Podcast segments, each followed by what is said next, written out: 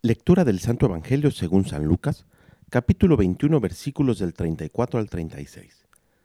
En aquel tiempo Jesús dijo a sus discípulos, estén alertas para que los vicios, la embriaguez y las preocupaciones de esta vida no entorpezcan su mente y aquel día los sorprenda desprevenidos, porque caerá de repente como una trampa sobre todos los habitantes de la tierra. Velen pues y hagan oración continuamente, para que puedan escapar a todo lo que ha de suceder y comparecer seguros ante el Hijo del Hombre. Palabra del Señor. Todos en esta vida tenemos preocupaciones. Si no es el trabajo, es la familia, la salud, el dinero. Siempre hay algo que está ocupando nuestra mente y Jesús lo sabe.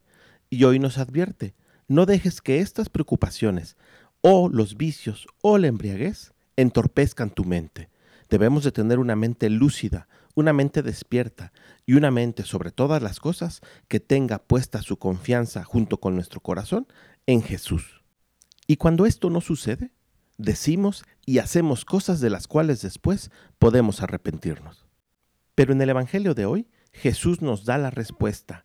Velen y hagan oración continuamente.